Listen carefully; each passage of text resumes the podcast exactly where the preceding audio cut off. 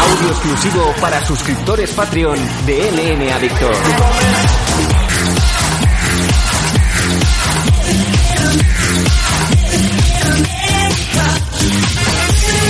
Hola, hola, hola, ¿cómo estáis amigos? Amigos, suscriptores, gente que apoya MM Adictos, ya estamos aquí, ya estamos con el programa especial para vosotros, para esa gente que necesita, que quiere, que apoya con un poquito para que MM Adictos llegue casi, pues prácticamente cada día. Estamos en el programa de entre semana y ahora pues vamos a estar también uniéndonos a muchos amigos que van a estar brevemente en YouTube para un eh, ratito de directo de MM Adictos. Tenemos un programa pues especial porque queríamos hacer un resumen de, de, este Rising 16 que tuvimos este pasado fin de semana en Japón y también, como ya sabéis, siempre que hay evento de los gordos en UFC, pues vamos a hacer esa previa como se merece. Es el UFC 238 con varios combates muy, muy interesantes.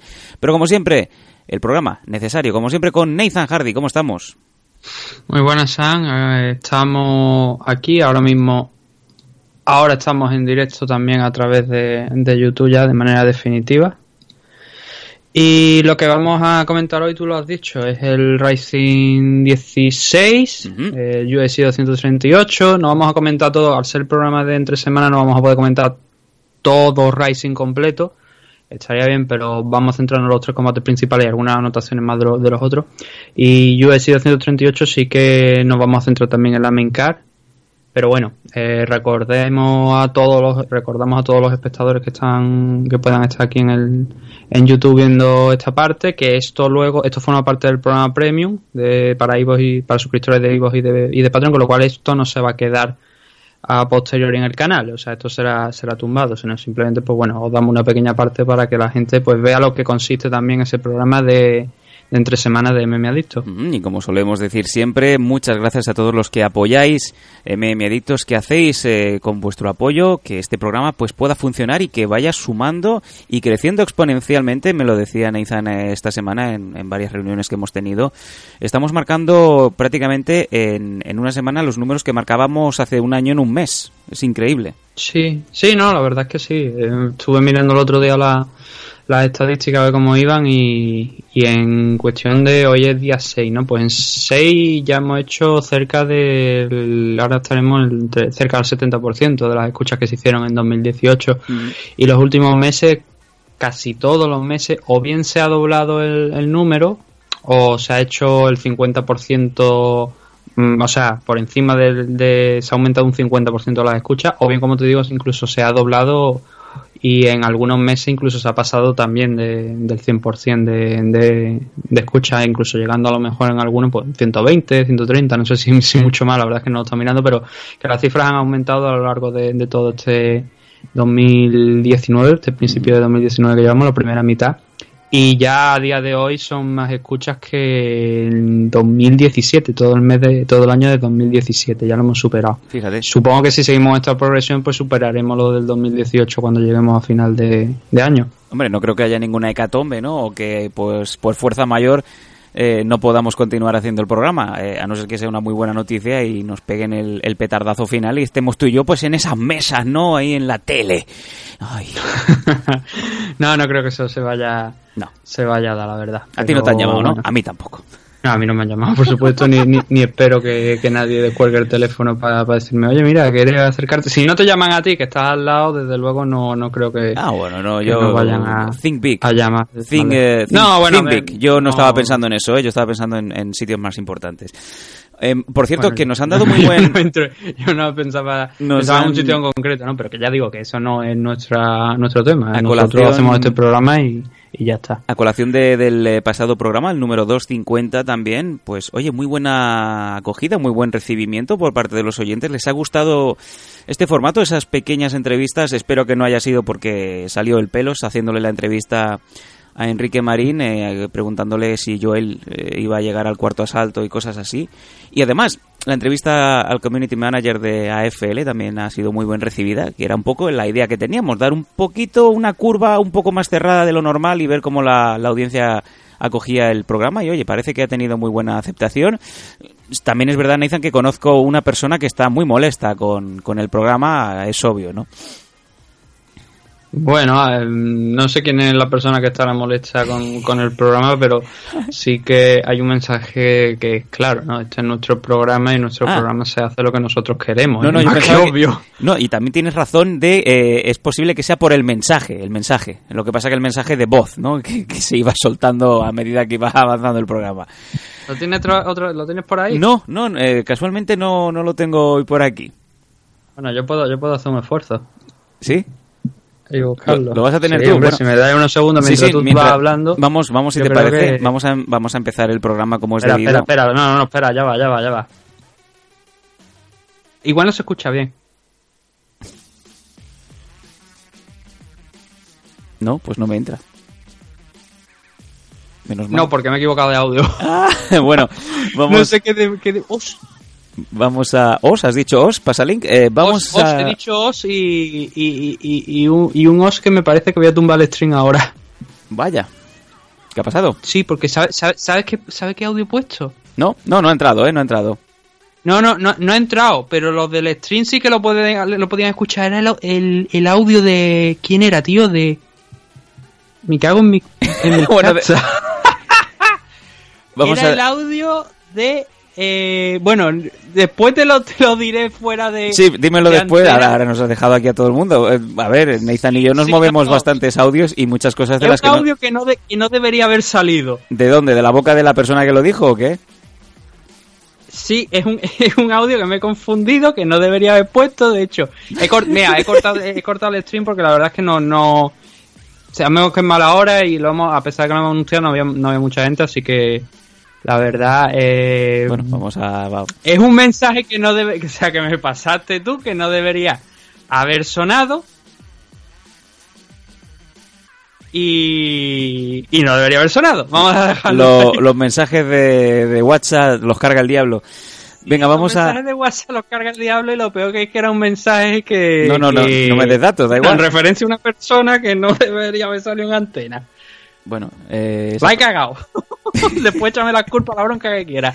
Pero esto no debería haber sonado. No pasa nada. Vamos a, vamos a avanzar con el programa. Vamos con nuestros eh, suscriptores, vamos con nuestro apoyo, que son los importantes. Muchas gracias a todos. Ahora dentro de un rato, cuando yo me asegure que esto está, uh, volverá a levantarlo al online. Pero vamos a ir avanzando, espérate.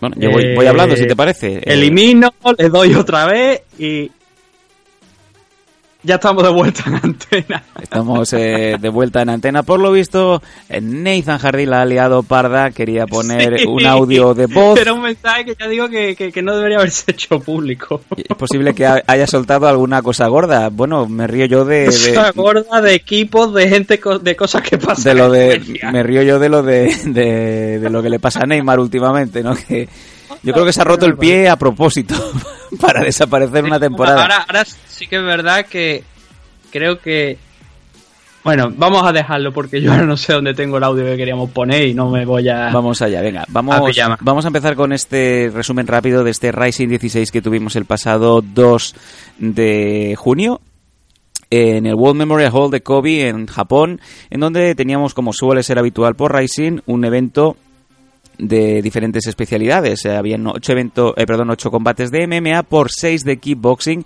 siendo kickboxing el, el, combate principal, ¿no?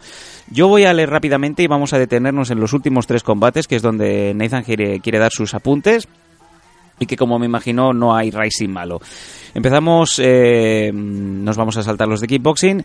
Primero de los combates, Kan Nakamura ganando a Ito Nakatake eh, en el segundo asalto por eh, KO, por TKO. En el eh, segundo de los combates de MMA, Takaki Soya ganando a Namiki Kawahara por TKO también en el primer asalto. Erson Yamamoto, el hijo de Miyu, venciendo a Tim Scrooge, el americano, por codazo en el primer asalto. Seguimos subiendo. Mamoru Ui ganando a Kana Hayat en el eh, tercer asalto, a apenas 10 segundos del final, por un TKO, un left hook y una soccer kick, que puso la victoria del lado del eh, japonés. Decisión unánime para Tofik Musaev ante Daron Cruishan. Puede ser una sorpresa o no. Aquí la experiencia de mm. era pues un factor, pero sin embargo el, eh, el luchador de Azerbaiyán, si no me falla la memoria, pues salió, salió vencedor. Y eh, en otro de los combates, Yusaku Nakamura venciendo a Tiger Muay Thai, se llama así. El, eh, Bueno, Top Noi, el nombre con el que se le conoce realmente es Top Noi. Ya lo hemos explicado alguna vez. Mm. Hay algunos luchadores que pertenecen a determinados gimnasios que tienen su nombre y luego Top Noi, ¿no? Mm. Igual que, grandes practicantes de Muay Thai que llevan también este el nombre del gimnasio detrás. Y en el caso de Top Noi, eh, Tiger Muay Thai. Eh, para diferenciarlo, pues se le dice por el nombre, se le llama por, su nombre que es Tornoy, más que por lo de Tiger Muay Thai, porque si no tendríamos un follón aquí de, de 20.000 demonios. Por ejemplo, uno de los rivales de Tenshin dentro de pocas fechas es Suakin. Suakin, el apellido es PK y mucho más. Eso forma parte también del equipo, entonces para, para reconocerlo, porque hay otros PK y no sé qué, no sé cuántos, nombre muy largo que no nunca llego a recordar de memoria. Eh, se le llama aquí, ¿no? Pues en el caso de Tiger Muay Thai también lo llamamos como Top Noi, porque es el, nombre real del, chico. En este caso la victoria, como decíamos, cayó del japonés Nakamura. En el siguiente de los combates, Jake Heun, eh, venciendo al luchador de Guam, Roque Martínez, por split decision. Y aquí pues eh, vamos a empezar a pararnos porque quedan tres combates y tres combates muy muy capitales, muy importantes. El primero de todo, Nathan, sorpresón, si podemos decirlo así, Miyu Yamamoto venciendo a Kana Asakura por decisión unánime. Sí. Antes de meternos con, los tres principales, déjame lo que te he dicho de, hablar un poquillo de los otros. No muchos, no son, no son muchas cosas. Ah, el de, por ejemplo, el combate, el primer combate de MMA, que era el de Namiki Kawahara frente a Takaki Soya. Uh, gran victoria de Kawahara. Lo dejó seco completamente a Soya, a pesar de que aquí pone puñetazo y soccer key, por lo que veo en, en la, en la descripción, es realmente el puñetazo el que, el que deja seco a Soya, es una derecha. Ya antes, al principio del asalto, ah, he dicho Kawahara. Sí, es verdad, eso yo lo estaba confundiendo. Soya fue el que, el que ganó el combate. Em, como te digo, eh, la derecha es, directa al mentón, o sea, le, gira completamente la cara a la contra cuando va también a Kawahara a intentar conectar y, lo noquea. Luego la soccer key es eventual, ¿no? Porque ya la pelea estaba finalizada, pero ya al principio del asalto Soya, incluso siendo diestro, con una izquierda, lo, mandó al suelo. Ya fue cuando puso en alerta a Kawahara. Aunque Kawahara se recuperó bastante bien, pero ya digo, acabó la la pelea de una manera espectacular y una buena sensación para ser el primer combate de MMA. Luego tenemos el de la victoria de Son Yamamoto frente a Tinex Truth, que creo que tenía más de 35 años, me parece aproximadamente, creo no sé si eran 37 años. Y, y Erson estuvo trabajando bien, lo poco que duró el combate, porque no duró mucho, fueron apenas dos minutos. la finalización se produce con un codazo en el clinch eh, seguido de unos cuantos puñetazos, que veo que aquí no está en, los datos, pero fueron unos puñetazos más antes que para el árbitro. Y el codo es eh, como reacción a un intento de izquierda, de una izquierda en el clinch por parte de Tim, que no fue lo suficientemente rápida y que se encontró, como te digo, con el codazo de Erson para ahora uh, subir a un 3-4 de, récord. Luego tenemos a Woi Full Swing frente a Kana Hiat. Um, Hiat presentó un combate interesante, llevó un par de veces en los primeros asaltos al suelo a, a de hecho y en el tercero también, de hecho si no hubiera finalizado la pelea a lo mejor eh, podría haber salido como vencedor del combate, pero Woy no se la, eh, no se la poda full swing por nada, se plantó con los bates de béisbol en, en los pesajes y su combate se centró en eso, en full swing, en ir golpe, golpeando con golpes muy muy abiertos intentando finalizar la pelea. Finalmente lo consiguió consiguió conectar un, un gancho con la izquierda. Y luego cuando cayó al suelo Giat conectó dos soccer kick. Y a la segunda fue cuando ya el árbitro detuvo el enfrentamiento. Luego tenemos lo de Musayev contra Daron Christian, dice tú que sorpresa o no, quizás, la verdad es que Musayev estuvo controlando muy bien el combate por completo, los dos primeros asaltos no tuvo quizá tanta ventaja como si realmente llegó a tener en el tercero. Intentó, principalmente en el segundo, segundo tercero, intentaba derribos, intentaba derribar a Daron Christian. Fue en el tercero donde lo consiguió y mantuvo a, a Christian en el suelo durante dos minutos aproximadamente, desde más o menos eso, dos minutos hasta la finalización. Y ese tercer asalto hay que recordar que en Rising no se juega por round, sino que se juega por combate completo. Entonces, claro, los dos asaltos anteriores habían sido bastante parejos y el tercero estaba claro uh, para Musayev, con lo cual la victoria de, de Musayev era por lo menos para mí bastante clara. En el caso de Yusaku Nakamura contra Top Noi Tiger Muay Thai, Nakamura acabó con un diente menos, que en el tercer asalto le conectaron un, creo un codazo de frente y eso provocó pues que ni protección ni leche, ¿no? Eh, se le partió un, uno de los dientes y el combate de Nakamura para la gente que no lo había visto competir, Sí. que podríamos decir, bueno, era campeón de World Series of Fighting Global, de la de aquella empresa que estaba precisamente aliada con AFL, que Sí. hubo pues, pues esa, esa empresa. Sí, que lleve yo la negociación. Eh, eh, sí, efectivamente. Sí. Eh, entonces, el, el estilo de, de Nakamura en este combate, bueno, en este y en los anteriores, pero en este combate, para que la gente se haga una idea, me recordó a- mucho a, a Horiguchi. Hay una diferencia de peso no muy. es prácticamente el mismo peso, ¿no? Pero Nakamura sí que un poquillo más, más, más grande que Horiguchi. A pesar que están com- compitiendo en el mismo peso, en 130 libras aproximadamente. Eh, entonces era manitas abajo y cuando se acercaba a Top Noi que intentaba avanzar para, para noquear a, Na- a Nakamura, porque fue una batalla prácticamente de striking, a pesar de eh, que Nakamura tiene también un- una habilidad de derribo bastante interesante y consiguió varios takedowns en, en este combate que le permitieron asegurar la victoria, especialmente en el tercer asalto, mismo caso que el de Musayev, ¿no? Pero el combate era las manos abajo y cuando eh, Top Noi intentaba avanzar era cuando Nakamura pues sacaba esos golpes desde abajo, dificultando pues mucho el avance de, de Top Noi. Hubo varios, de hecho hubo varias patadas a la entrepierna, rodillazos a la entrepierna, algún también tuvieron que parar un momento por un poke, así que fue un combate la verdad bastante trabado Sí. pero el tiempo que estuvieron combatiendo saltaban chispas. La decisión de idea de Heun contra Roque Martínez es bastante polémica, porque si en el caso de Nakamura y Musaya hemos hablado, por ejemplo, de los derribos y que los combates de Rising se juzgan a combate completo, es importante siempre acabar bien en el tercero. Y eso fue lo que hizo Roque Martínez. Jay Heun estuvo combatiendo en una distancia donde Roque no podía arrancarle la cabeza, trabajando bien con el jab, eh, saliendo cuando empezaba a ser una posición peligrosa contra las cuerdas.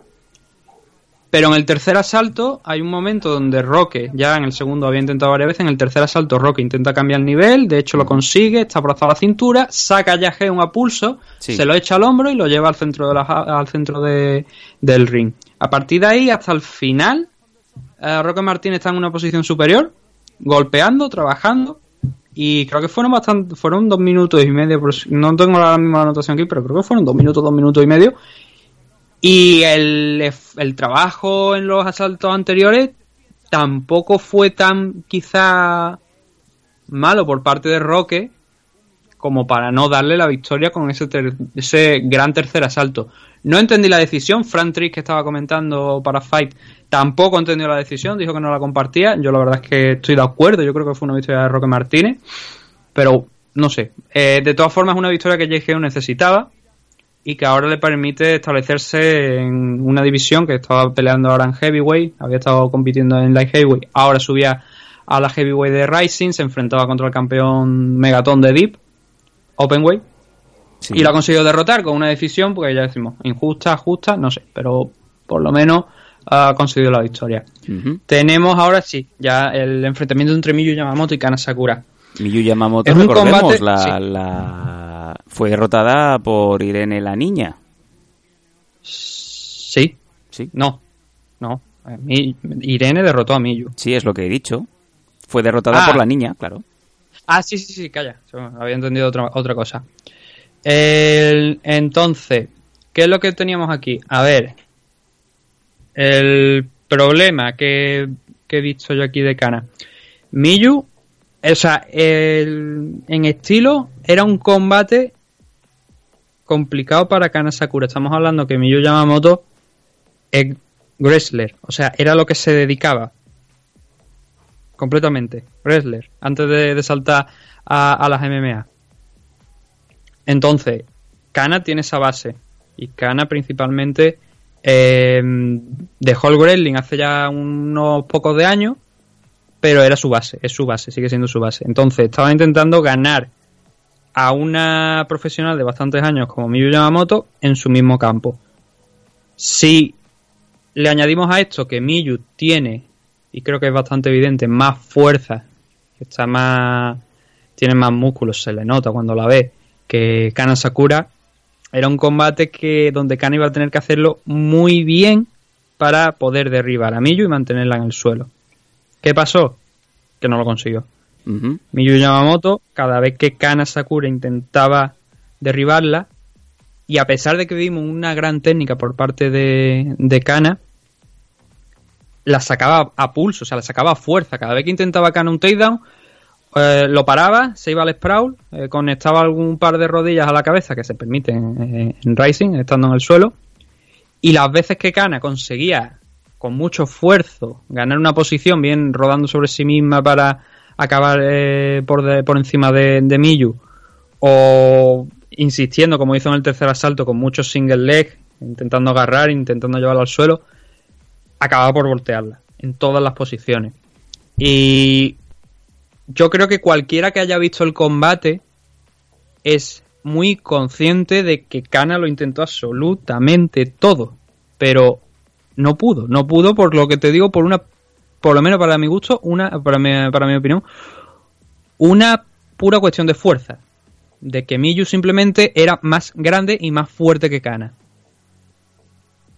Es un retroceso importante para Kana Sakura porque quizás era un combate que la gente le daba como ligera favorita por eh, haber, haber sido campeona, haberse, bueno, la campeona del Grand Prix, haberse enfrentado a Yaka, que claro, Ayaka está obviamente a otro nivel por ser quien es, por, lo, por la experiencia que tiene, y sin embargo perder este nuevo combate contra Miyu Yamamoto supone un, como te digo, creo, un retroceso importante, porque era un combate que estaba en su, era un combate donde ponía frente a frente las mismas habilidades, porque como estoy diciendo, Miyu es, es wrestler y no ha podido superarla.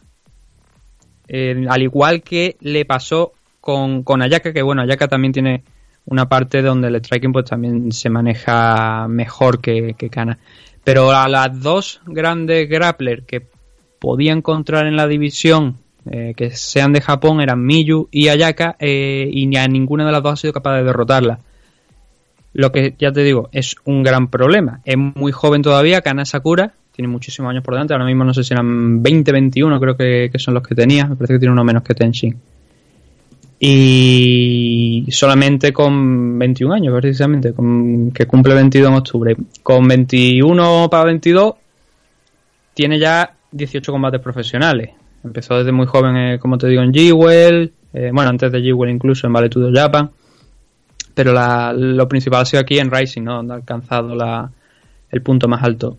Ha perdido con gente, pues las derrotas han sido contra Shiuri, que ahora mismo está en UFC, Alisa García, que luego, si se, la, si se la pusieran ahora, yo creo que el combate sería, más, sería bastante diferente. Y, y luego contra Yaga y contra Miyu. Ha perdido contra gente pues que era muy fuerte en el campo de sobre todo en el caso de las últimas tres que he dicho. Alisa, Ayaka y, Miyu eran muy fuertes en el, en el tema del grappling volverá. Seguramente ahora le darán un, combate pero claro como estaban diciendo en la mesa de comentaristas quizás eh, bueno quizás se esperaba y se espera que la ganadora de este enfrentamiento sea la próxima retadora al cinturón que del que ahora vamos a hablar sí. eh, Ayaka Hamasaki que se enfrenta a, Jin Frey y como te digo se espera que sea la siguiente retadora. Uh, son dos ya digo la victoria de Miyu era un combate que mm, resultaba interesante porque no era un no era no, no, era contra un striker con lo cual ahí donde tiene creo más posibilidades Miyu uh su experiencia sacó la victoria eh, va a ser, creo que si se finalmente se da, va a ser un combate muy interesante contra, contra Yaka. Y lo importante es que también aquí en este evento estaba Seoji Han por, por ahí, viendo el, las peleas, viendo los combates. Y también se ha anunciado que creo que va a estar en el siguiente evento. Hombre, me imagino lo- que no, no sería casualidad, ¿no? De que enfocaran a Seoji Han, sino es para promocionarla para próximos Risings, ¿no? Claro, la cuestión es quién va a ser ahora la posible rival para, para Handerley. Visto que Miyu seguramente va a acabar con, con Ayaka, yo creo que ahora deberían intentar darle a, a, a Kana a Seoji Han. Lo que pasa es que es una pelea muy difícil. Para Kana, sobre todo. So- Sí, porque son estilos enfrentados. Una es striker, una tiene potencia en las manos, la otra es más grappler. Y es un combate que si lo gana está derrotando a una grandísima luchadora, una que está entre los mejores cinco de del entre las mejores cinco del ranking y campeona además de Raw FC en la categoría. Pero si es si pierde mm, le complica mucho la asistencia a Kana, la verdad, porque habría perdido contra las mejores ahora mismo que hay en la categoría de peso. No estoy incluyendo a Rena porque a Rena no la puedo incluir por venir de donde viene, por tener la habilidad que tiene y por lo poco tiempo que lleva ahí. Entonces, la, ya las cinco primeras ahora mismo yo creo que es más que evidente que serían eh, Ayaka Hamasaki, Jinju Frey, eh, sin, sin un orden. Kana Sakura, Miyu y Handerley. No sé si he dicho cinco o he dicho seis, creo que han sido cinco. Sí. Y ahora ya con esto sí que vamos a pasar al siguiente combate, que es el de Ayaka contra Jinju Frey. O también lo que se entendería el main event de MMA. Sí, porque el main event era el de Tenshin Asukawa, el del evento, pero en MMA este era el, el último de la última de las peleas. Es un combate, a ver, posiblemente haya mucha gente que vea este combate y diga, uff, un combate bastante aburrido. Es un combate, ¿cómo decirlo? Más eh, orientado por parte de, de Ayaka a conseguir la victoria por cualquiera de, de los medios que por otra cosa. ¿Por qué te digo esto? Porque ya se habían enfrentado antes Frey y, y Ayaka en, en Invicta, y además creo que me parece esto el cinturón en aquel momento también en juego. Fue una victoria para, para Ayaka, pero fue por un corte, con lo cual no siempre quedan esas dudas, ¿no? De, que, de, que ni, de cómo puede ir la cosa. Entonces nos, nos pusieron esta pelea aquí. Sí. Los dos primeros asaltos eran tres asaltos, no eran a cinco, aunque estuviera el cinturón en juego. Hay muchas peleas eh, femeninas, eh, sobre todo en Asia, la- es donde se suelen ver mucho, son a tres asaltos. En G-Well son a tres, en sí son también a, a tres. Entonces, pues aquí nuevamente también a tres. Y los dos primeros asaltos son prácticamente poca acción. Eh, Frey castigando mucho las piernas de, Ayaka.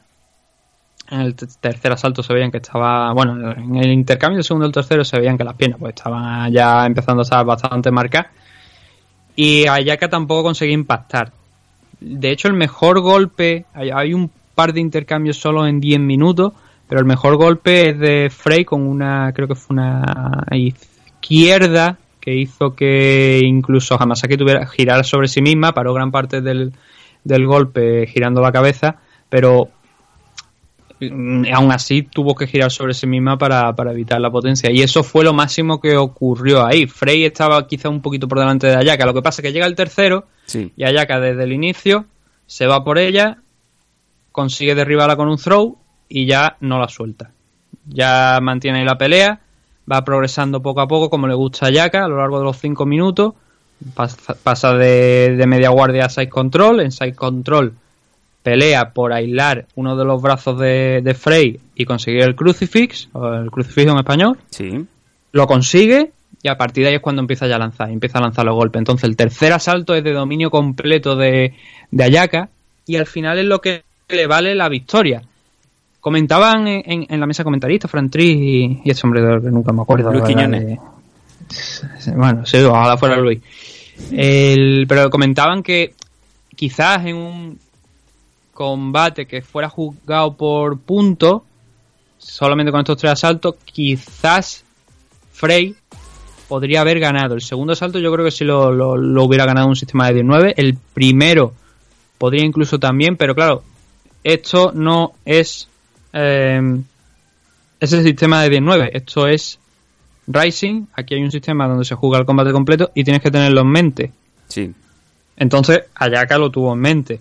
Fue no metiéndose mucho en problemas en los primeros asaltos y en el tercero fue cuando fue por ella de, lleno y, lo consiguió. Entonces, claro, el sistema, con el sistema de puntuación, yo creo que es indudable que, que Ayaka venció a, a Jinju Frey, que no fue, como te digo, la actuación, mm, la mejor actuación de la carrera de Ayaka, pero atacó cuando tenía que atacar sí.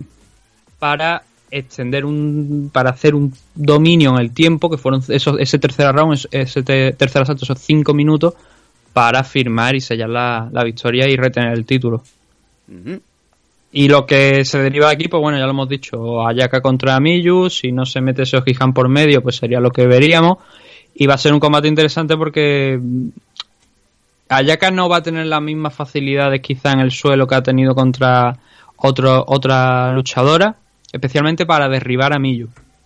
Pero por eso mismo digo que va a ser un combate interesante y que con la experiencia que tiene Ayaka es mucho más capaz de que Kana Sakura de buscar algún hueco en el juego de, de Miyu para aprovecharlo y conseguir mantener, no solo derribarla, sino mantenerla en el suelo.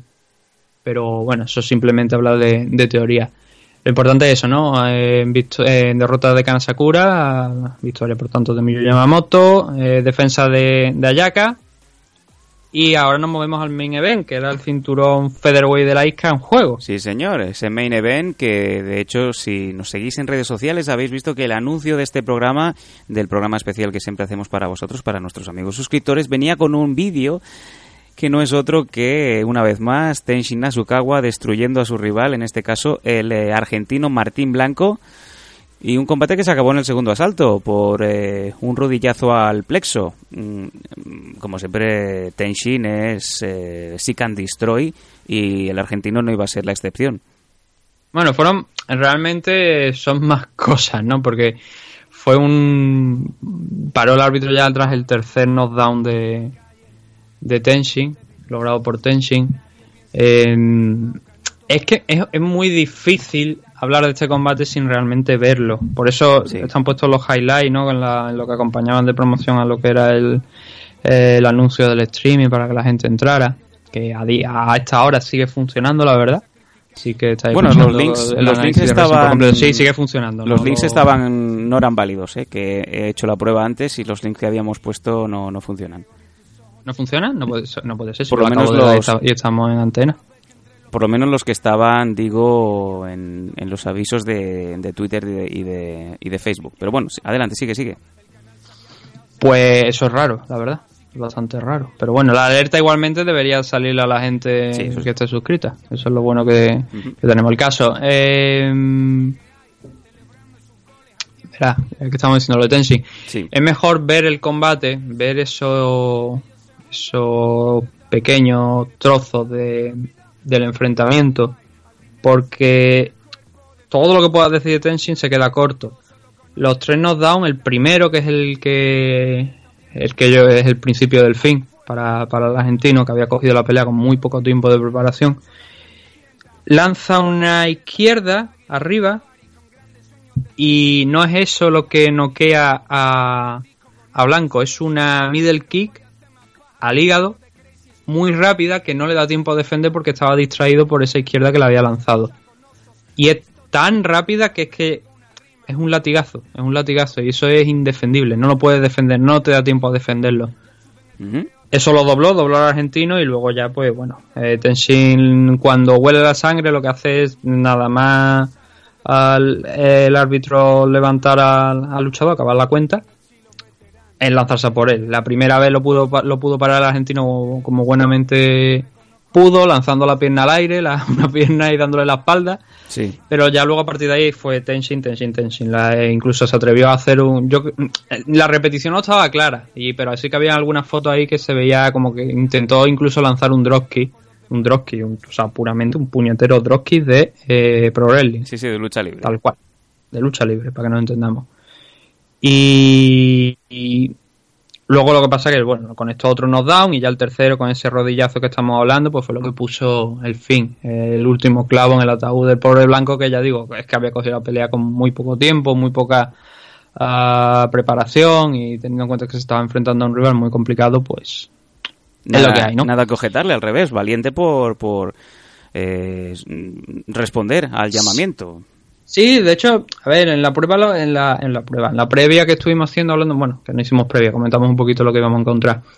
Eh, lo dije, ¿no? Por ejemplo, cuando Daniel Puerta, el español, eh, le ofrecieron enfrentarse a Takeru, dice, bueno, si voy allí y, y gano, es que me encumbro, me, me, me convierto en una estrella. Sí, sí. eh, Porque estoy derrotando al mejor eh, luchador que tiene K1 en- y uno de los mejores de Japón junto ahora mismo en, la, en esa categoría de peso, en las categorías de peso más inferiores, más pequeñas, junto a Tenshin. Sí, sí.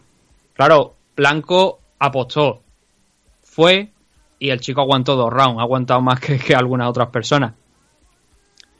Pero claro, necesita una preparación completa para enfrentarse a alguien como Tenshin, que es un chico que la única vez que ha besado suelo en los últimos años ha sido precisamente contra Floyd Mayweather. Sí, señor. Ya está. O sea, 31 peleas, estará la 31. ah, ha ganado. Ha noqueado nuevamente. Ahora creo que son 20. No, 17, 18 KO me parece que tiene. 18 victorias por KO creo que son, me parece, las que, las que lleva. Y ahora se convierte en doble campeón de la ISCA. Creo que anteriormente tenía el título. Creo que era Bantamweight, me parece. Ahora tiene el Featherweight también. Y a la vez es campeón en Rise Fíjate. está participando en un torneo en el torneo que se ha hecho también de Rise, con lo cual ahora tiene hasta tres cinturones, doble campeón en la isca y tiene una diana enorme en la espalda. Eso ahora también. cuando empieza sobre todo la competición, ¿no? Porque, bueno, hasta ahora también la ha tenido, pero quiero decir, ahora tiene dos cinturones, ahora pueden venir de un, de un lugar a otro para retarle y la pregunta es quién puede parar a este hombre. Todo el mundo dice, queremos el enfrentamiento contra Takeru. Eh, Si Rising y K1 se centraran, de verdad, y pusieran ese enfrentamiento, eh, no te voy a decir que van a hacer, no sé, el 30% de cuota de pantalla, porque esas cosas ya son de hace muchísimos siglos prácticamente, no siglos, pero sí que de décadas. Pero sí que juntarían y de, de una buena cifra, y desde luego ese 10% que por ejemplo suele decir Fuji Televisión o, o Rising, que también que están apuntando a siempre a ese 10%, yo creo que lo superarían. Es el combate que quiero ver todo el mundo ahora mismo. Takeru contra Tenshin Asukawa. Lo que pasa que, claro, son dos empresas rivales, es muy difícil llegar a la negociación, pero Takeru incluso, por ejemplo, el otro día dijo que le hubiese, le preguntaron y dijo que le gustaría también enfrentarse a Rostan. Rostan es uno de los nombres que se ha enfrentado a, a Tenshin y que ahora está en One, por ejemplo. Entonces hay cosas ahí, hay guiños, siempre hay guiños de, más por parte yo creo de, de Takeru que, que de Tenshin, pero hay más guiños de Takeru, un posible enfrentamiento con, con Tenshin que, que de Tenshin por otra parte, pero todo el mundo, quien más quien menos está de acuerdo que es una pelea que se tiene que dar y vamos a ver si se da un futuro, porque sería a fines de cuentas enfrentar al, no sé, pongamos a Daniel Cormier contra Ryan Bader, cinturón de, o sea, Bellator contra UFC. Es muy difícil por eso. Sí. Pues este es el evento, Rising 16, entretenido como, como suele ser habitual, no hay, como bien decimos, no hay Rising que defraude. Y bueno, ¿cuándo va a ser el próximo, Nathan? No... Ya está, ya Eh, hay fecha, ¿verdad? No, sí, sí, sí, está, está ya la, la fecha y de hecho sí, sí. había ya varios combates. Sí, aquí lo tengo, fíjate. Eh, en apenas un mes, el 28 de julio, Rising 17 en el Saitama Super Arena de Tokio. Y ya nos enseñan que de combates tienen, por ejemplo, Montoya contra Ogikubo. Sí, Eh, Shintaro y es- Shiwatari, los, Ulka- tres, mira, los tres combates que han anunciado, la verdad, de Sasaki. momento son, son tres grandes combates. ¿Eh? Eh, de los cuales, me- o sea, veo que el que ponen como principal ahora mismo, pero no lo ponen como principal, sino que lo ponen como main car, es el Motoya contra Ogikubo. Sí, señor. Eh, eso es uno de los mejores combates que puede haber eh, ahora mismo a- allí en, en Japón. Además, Motoya viene de perder el cinturón Bantamweight Ogi, eh, en Deep, que lo perdió hace poca, hace pocas fechas contra Víctor Henry, que también creo que me parece que está entrenado precisamente por Josh Barnett. Eh, Ogikubo es el campeón flyweight de, de Shoto. Así que ya digo, es un combate muy, muy, muy interesante. Además, Ogikubo estuvo también en, en el Ultimate Fighter, en el que en uno que se hizo allí en Estados Unidos. Sí. Pero además de peleó allá aquí contra Kiyoji en, en Rising. En el torneo, creo que fue en el- dentro del torneo.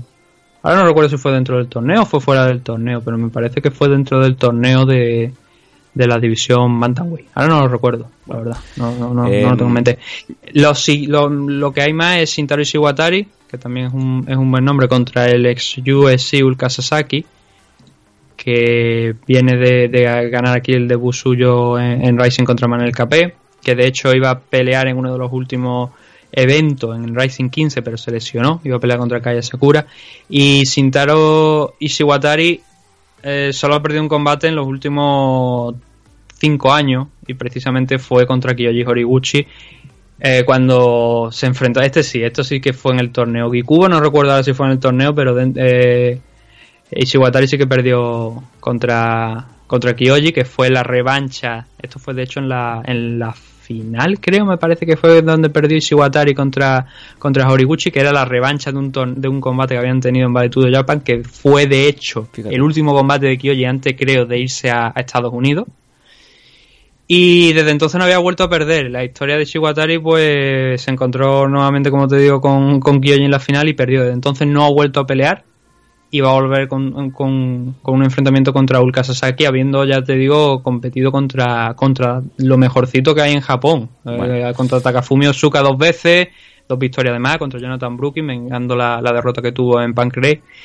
Eh, también contra Víctor Henry, que estábamos hablando ahora. De, de él, Víctor Henry, que nadie le extrañe que tarde o más tarde que más, temprano que tarde lo veamos también aquí por, por aquí por Rising, al campeón, al actual campeón Bantamweight. Y luego el último combate de Yachi contra, contra Mikura Sakura, que por lo que se vio, ah, Mikuru pidió que fuera en un peso más intermedio, porque Mikuru no, es, no, no, no funciona realmente como Lightweight, más pequeño que Yachi, mejor dicho, y pidió que fueran más abajo. Mm, Yachi no lo, no lo concedió, y ahí, según las palabras del propio Sakura, dijo, pues mira, a, a tomar por culo. Cogió el combate y espera poder derrotarlo.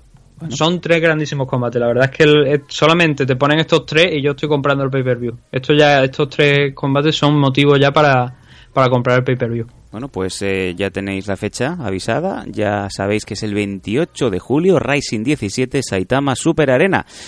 Ahora Ahora, Rising 18 es en agosto, o sea que tampoco mueve mucho la gente porque... sí, sí, vamos, están on fire, nunca, nunca, me, nunca mejor dicho. Sí, Vamos a este, cerrar- 16 este sí, es rápido, verdad que este Nathan, venga. 16 tenía peleas interesantes, las tres principales eran interesantes. La semana que viene Horiguchi y Rena están en Bellator, pero no era un gran evento. No había realmente, porque había muchos combates de kickboxing y era como las viejas car estas de, de, de mezcla de, de MMA y kickboxing. Sí. El siguiente de momento con esos tres combates sí que es verdad que habrá que ver qué más, ¿no? Pero de momento esos tres son excelentes. Pues con esto nos quedamos. Vamos a hacer ya ahora sí el cambio de tercio. Cerramos Rising y nos vamos a ir a la previa de un pedazo de evento que se nos viene ya. Es que en apenas dos días, UFC 238, nos retiréis.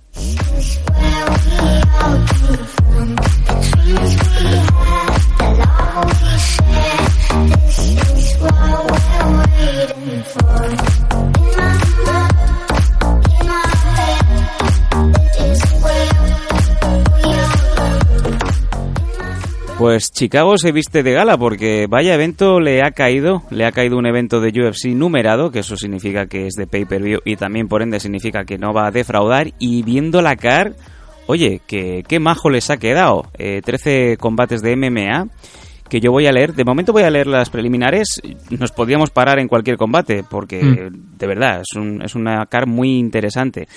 Em, voy a leer la preliminar completa y Nathan me, me lo desglosa como él considere bien. Venga. Kalin Chukayan en la preliminar, como bien decimos, se enfrenta a Joan Calderbook, eh, la luchadora de Escocia, eh, Flyweights. Eddie Wineland eh, se enfrenta a Grigory Popov. Bevon Lewis contra Darren Stewart. Ojo a este combate, Shaonan Yan contra Angela Hill. Ricardo Lamas contra Calvin Qatar. Y un evento también, un combate muy interesantísimo, Carolina Kovalkiewicz contra la mexicana Alexa Grasso. Pedro Muñoz, el brasileño, contra Aljamain Sterling. Y en el último de los preliminares, Tatiana Suárez contra Nina Ansarov. Madre mía, que estos preliminares te pueden hacer tranquilamente una, una main car.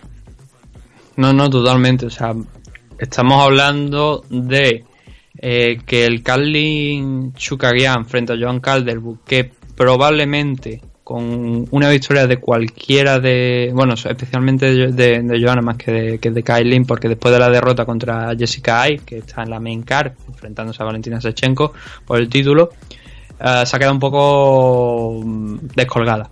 Pero Joan Calderwood sí que viene de derrotar a Ariane Liski en su debut aquí en, en UFC y al no haber demasiadas alternativas en la categoría de peso, eh, pues es probable que con una victoria frente a, mm, a, a Kailin, estando sexta en los rankings, es muy probable que pueda optar a, a, enfrentarse a la, ganadora del Valentina contra Jessica Ai. Y estamos hablando del primer combate. Hay que recordar que Kailin Chukagian, a pesar de perder contra Jessica Ai, está situada en la segunda posición de los rankings. O sea que más justificado que con una victoria de Joan podríamos estar hablando de una retadora por el título. Creo que es más que evidente. Y es el primero, como te digo. Sí, sí, sorprende. Luego Eddie Weyland enfrentándose a, Grigori Popov, eh, otro luchador del Tiger Muay Thai que está haciendo aquí su debut en UFC. Ya hemos visto cómo han funcionado los últimos luchadores del Tiger Muay Thai, ¿no? Gente como Damir Magulov, Peter Young, a Khalil Roundtree Jr., ¿no? Cuando, cuando volvió de Tailandia. Son luchadores muy, muy buenos. Pero vamos a ver, porque es el primer combate en UFC. Vamos a ver cómo le da la, bienvenida a Eddie Weyland. Vivon Lewis contra Darren Stewart, pues, quizás es el combate con menos nombres de los que hay aquí. Xiaonan Yang frente a Angela Hill. Es, muy interesante, ¿no? Porque Xiaonan creo que no está rankeada. En UFC pero debería, pero la verdad es que debería. En UFC no, pero Tapology la pone en el top 20 de las eh, luchadoras sí, del mundo. Sin duda. Creo que debería estar porque no ha perdido un combate en nueve años. Y es verdad que la competición que, que, tuvo en Raw sí, mm, obviamente, pues quieras que no, no es tan buena. De hecho, la mayoría de las rivales que tuvo en Raw sí, pues eran luchadoras que estaban haciendo su debut. Y el combate que tuvo contra Emi Fujino se fue a un no contest por un, un accidente, ¿no? Chocando las cabezas. Sí por lo que no realmente ese, ese, esa gran rival que podía haber tenido antes de llegar a UFC, pues el combate acabó antes de, de, la campana por, por, un accidente. Pero luego lo que ha hecho aquí en UFC ha derrotado a Kelly Curran, ha derrotado a Vivian Pereira y a Shuri Kondo, de la que estamos hablando antes. Sí. Con lo cual me llama mucho la atención que no esté dentro de los rankings. Es verdad que los rankings de, de, UFC, especialmente de la edición Strikeway, son bastante extensos. Hay luchadoras con muy buen nivel. Pero desde luego, si derrota a, a, Angela Hill, no Alexa Grasso, es que tengo por aquí abierto todo y Angela Hill no, no está. Pero este realmente no va a ser el combate inicial, porque el combate inicial iba a ser Xiao Nan contra Felix Herry. Que le hubiese supuesto a, sin ninguna duda a Xiao Nan, con una, de haber ganado, le hubiese supuesto entrar en los rankings. Ahora, contra Angela Hill, ya no lo tengo tan claro. Supongo que sí, supongo que con una victoria a lo mejor en la posición número 15 entraría, pero como Ángel ha cogido el combate a última hora y um, no está realmente en un gran estado de forma, a pesar de haber ganado el, último, pero había perdido los dos anteriores.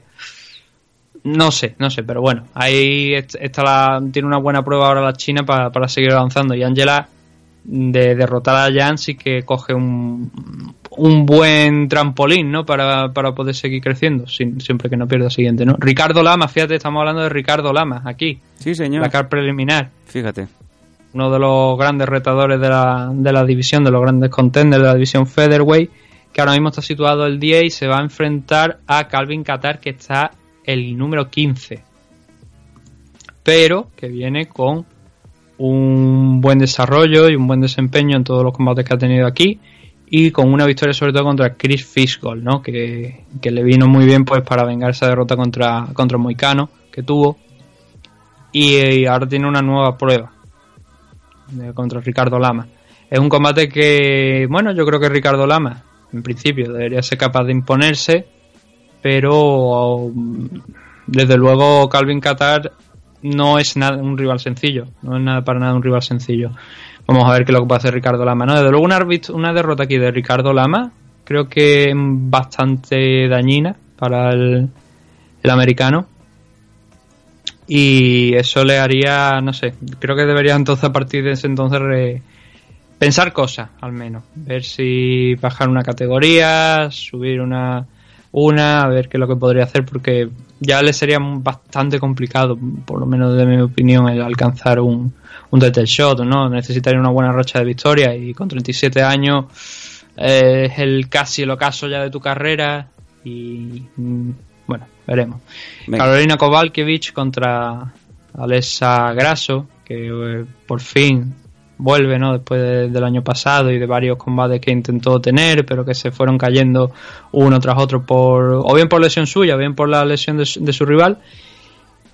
Y Carolina, ¿qué podemos decir de ella? Em, si no estuviera Jessica Andrade, si no hubiese estado Joana y no hubiesen estado algunas más, que sería pedir mucho, Rona Mayuna, por ejemplo, probablemente Carolina habría llegado a ser campeona. Mm. Pero el, problema que, que tiene Carolina es que viene con una racha. Después de perder contra Jessica Andrade, de noquearla brutalmente Jessica, perdió contra Michelle Watterson en una decisión bastante decepcionante para la polaca, la verdad. Y lo bueno que tiene es que Alex, eh, Alexa nos ha subido creo que en un año aproximadamente a la jaula y que hay veces que hemos visto a Graso que cuando estaban en vista pues estaba muy fuerte. Era una de las luchadoras que sin ninguna duda queríamos ver aquí en UFC, pero cuando llegó contra Felix Henry, sin embargo, una luchadora que, bueno, yo creo que con los años ha ido mejorando. Pero en el momento de enfrentarse contra Alexa Grasso, creo que Grasso era la, favorita para, para ganarle. Sí, sí. Tuvo su gran momento, Alexa. Claro. Y no pasó, no pasó. Se estrelló contra, contra Feli y luego la decisión que tuvo, la victoria por decisión que tuvo contra Rando, contra Rando Marcos no fue muy convincente. No. Y la derrota contra Tatiana, Suárez, contra Tatiana Suárez, la verdad es que la ha puesto en un, sitio, una posición bastante complicada. La verdad, Alexa. No es lo que eh, en un principio vimos en su carrera en Invicta, pero con 25 años todavía tiene eh, muchísimas oportunidades de volver a una senda de, de la victoria y desde luego para triunfar.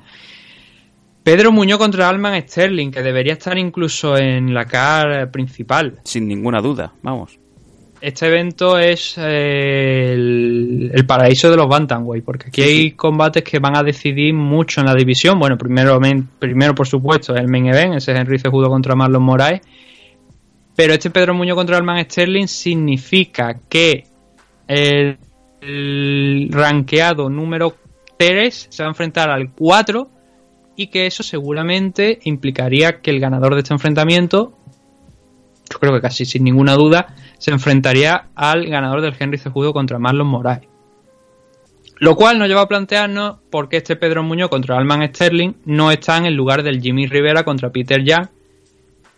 Que es verdad que Peter Young viene muy fuerte, que Jimmy Rivera necesita ah, tener una buena actuación después de la derrota contra precisamente Alman Sterling, pero nos hace a mí me hace cuestionarme eso. ¿Qué hace aquí el Jimmy Rivera, Peter Jan, cuando hay mucho más en juego en el Pedro Muñoz contra Alman Sterling, que ni siquiera es el main event de la car preliminar?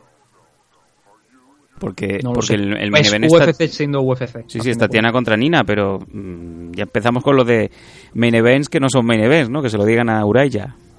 Hmm.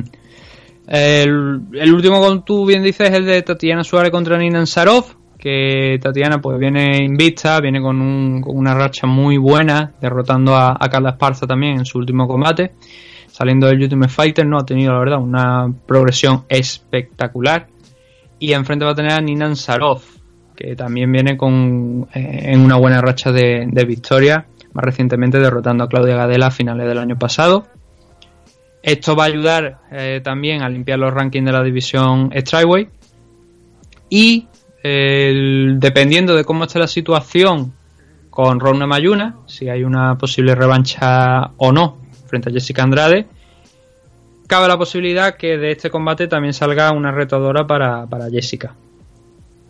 O bien Nina o bien Tatiana Suárez, porque estamos hablando de la segunda y la tercera en los rankings, ¿no? Entonces un combate con muchas muchas cosas en juego. Es un pay-per-view en general con muchísimas cosas en juego. Vámonos al main. Eh, ¿Te lo leo todo o vamos uno por uno? ¿Cómo te gusta más? Mm, bueno, empieza, pues es que la verdad empieza por el primero. Venga, pues el primero que es Taito Ibasa, el australiano que se enfrenta a Blago Ivanov, el búlgaro.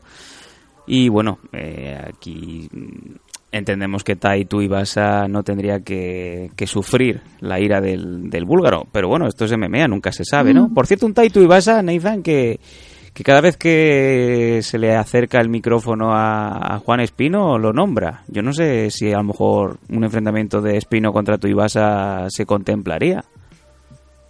¿Te refieres a que Taito Ibasa nombra a Juan? No, al revés, es Juan el que que- busca a Tuibasa. Sí, no, a ver, vamos a ver. Eh, la división de heavyweight de UFC no es excesivamente amplia. No hay muchos luchadores que. ni muchas opciones, ¿no? Para, para competir. A no ser que sigas trayendo gente nueva. Entonces, muy inteligentemente, eh, Juan ha elegido a un nombre como Taito Ibasa, que es muy parecido a Marjan. Sí, lo llamaban de Mini hecho, a mí me gusta llamarlo Baby, Marjan. Sí, sí. Aunque no, yo creo que poca gente lo llama así, pero eh, él es, el es del mismo corte, ¿no? Eh, no es un, un heavyweight muy alto, eh, pero tiene una fuerza que podía matar a un caballo de un, de, de un puñetazo. Entonces, eh, teniendo en cuenta que, visto el estilo de combate de, de Ibasa y visto el de Juan, es un rival que le puede ser interesante al español para, para su estilo principal, para coger eh, a, a Ibasa, llevarlo al suelo, desgastarlo, cansarlo y dominarlo, que es el estilo de Juan. Y sí, la verdad es que si ha elegido su. ha puesto su mira en Taito Ibasa y UFC se lo quiere eh, em, le quiere dar ese, ese combate que, a ver, lo veo difícil. Eh, porque mm, Juan no está rankeado y quizá a lo mejor tendría que derrotar a alguien que esté rankeado y aquí este Taito Ibasa está en el número 11. Y Juan solamente, eh, bueno, eh, dentro de lo que es UFC, además de Ultimate Fighter, ha vencido en, el, en la pelea de, de la final de Ultimate Fighter. Tiene, yo creo que antes de entrar a pelear contra Taito Ibasa necesitaría por lo menos tener una pelea más y ya creo que sí, entonces podría pedir a alguien que esté rankeado. Por pedir que no quede, ya eso, hombre, obviamente, lo mismo lo pide y se lo dan y sería excelente, ¿no? Y, pero, y también, como te digo, creo que sería un rival muy interesante para, para Juan y creo que un rival que podría controlar. Si, por supuesto, puede evitar el- los golpes, pero ya hemos visto que Juan ha ido mejorando poco a poco, que ya no es. eh, ya no pasa tanto peligro, a pesar de que le peguen fuerte, ya, ya sabe muy bien cómo, cómo imponerse fácilmente. Y vamos a ver, vamos a ver si, si ese comentario pues se da y, y lo disfrutaremos desde luego y estaremos apoyando a Juan. Lo que es la pelea en sí, el Taito Ibasa contra Blago Ivanov es lo que te estoy diciendo. Dices que quizá Ivanov pues no debería ser mucho problema. Ambos han perdido con, con Junior Dos Santos. Taito Ibasa lo que pasa es que tiene más experiencia aquí dentro de, de UFC y creo que esa derrota que tuvo contra Junior Dos Santos, el primer KO de su carrera en, en MMA y la primera derrota en MMA también. Sí. Eh, espero un Taito Ibasa diferente. Un Taito Ibasa que ya mida mucho más a la hora de, de- de cómo se enfrenta a sus rivales. Y quizá eso puede ser malo también para, para Ivanov, porque cuando ya tienes estudiado un rival y sabes lo que va a hacer y sabes que, cuál es su estilo de pelea, es más fácil plantear una estrategia. Pero cuando ves a Taito Ibasa, que lo que sabes es que te puede pegar un mal golpe y dejarte seco en- en el sitio, Sí. eh, si luego llega el combate y te sorprende con otra cosa, que no estoy hablando de un cambio radical, no ahora se va a convertir en Kazushi Sakuraba, va a empezar a derribar desde ángulos que nadie ha visto nunca, no, no va a pasar eso, ¿no? Pero la forma de, de afrontar el combate, de, de ir a la guerra, de estar más tranquilo, ese, ese tipo de cosas, no sabe realmente, creo yo, Ivanov, qué es lo que se va a encontrar, ¿no? Después de la derrota de Tuivasa contra Junior Dos Santos. Lo mismo se encuentra el mismo, ¿no? Pero Bueno, Puede ser que cambie, ¿no? Y ahora mismo están situados, creo que son, como decía antes, el 11 en el caso de Taito Ibasa, el de Blago Ivanov está en el 13. Mm, son posiciones bajas, sí, pero teniendo en cuenta, como he dicho antes, que no hay muchos rankeados en... O sea, están los 15, ¿no? Pero quiero decir que no hay muchos luchadores heavyweight a un alto nivel en, en UFC. Estas victorias son importantes, son especialmente importantes, ¿no? Para seguir, seguir escalando. Y Taito Ibasa, ya digo, una segunda derrota aquí contra Ivanov Eh, bueno, mejor dicho, una derrota de cualquiera aquí es eh, un paso atrás importante, sobre todo en el caso de, de Ivanov, porque sería contra alguien que no le interesa desde luego perder. Porque, eh, ¿Por qué digo esto? Porque no es lo mismo perder contra Junior Dos Santos, como ambos han hecho, que perder contra el número 11 de los rankings. Estamos hablando que ahora mismo Junior Dos Santos está el 3 bueno, hay vamos. Un, hay un abismo entre ambos. Vamos entre a. este combate. Vamos a seguir subiendo. Yo es que, mm, bueno, ya este era el único que te podía decir que a lo mejor hay un poquito más de, quizá, de favoritismo a priori hacia, hacia alguno de los dos contendientes, pero es que ya todo lo que nos queda es una moneda al aire prácticamente. Eh, vamos al siguiente: Jimmy Rivera contra Peter Jan. Difícil saber quién puede salir victorioso aquí, es que los dos son muy buenos. Sí, porque Jimmy Rivera hace años se fue a casa en una de las primeras rondas de Ultimate Fighter, pero desde entonces hasta el 2018 no había perdido un combate. Y eso te estoy hablando que es el 2011, esa participación en Ultimate Fighter. Y tuvo, pues te voy a decir cuántos combates seguidos fueron. Creo que fueron cerca de 12, 13, me parece que he contado, victorias consecutivas. Para un total de un 21-1. Hasta que se enfrentó contra Marlon Moraes después de costarle muchísimo tiempo encontrar un, un combate porque sus rivales se iban lesionando, iban saliendo de, las peleas y estuvo un año sin combatir hasta que, ya digo, se enfrentó contra Marlon Moraes y ahí fue donde vimos las dudas, las primeras dudas serias sobre lo el hasta dónde puede llegar Jimmy Rivera. Marlon Moraes lo noqueó, lo noqueó en un poco más de medio minuto, venció a John Dodson en una decisión bastante aburrida y perdió una decisión contra Alman Sterling haciendo un combate no malo, pero tampoco digamos bueno.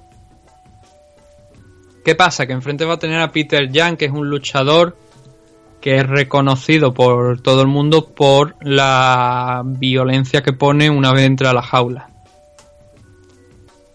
Sacó una decisión unánime a John Dawson controlándolo muy bien, no pudo finalizarlo, pero a lo largo de su carrera prácticamente casi todas las victorias han llegado por, por KO.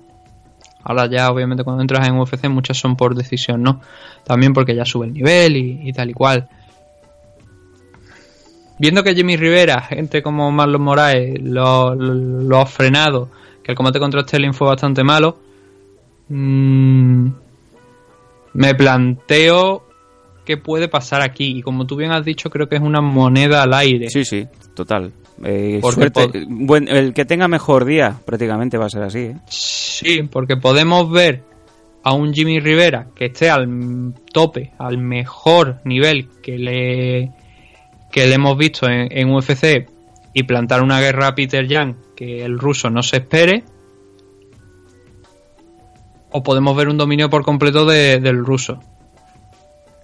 Controlando la distancia, controlando el striking y no permitiendo en ningún momento a Jimmy Rivera encontrar opciones de o bien dormir la pelea o echarle las manos a, a Jan a, la cara y yo no sé ahora mismo cómo están las apuestas, lo voy a mirar aquí un momento. De hecho dan a Jimmy Rivera como, como underdog, ponen a Peter Jan como favorito.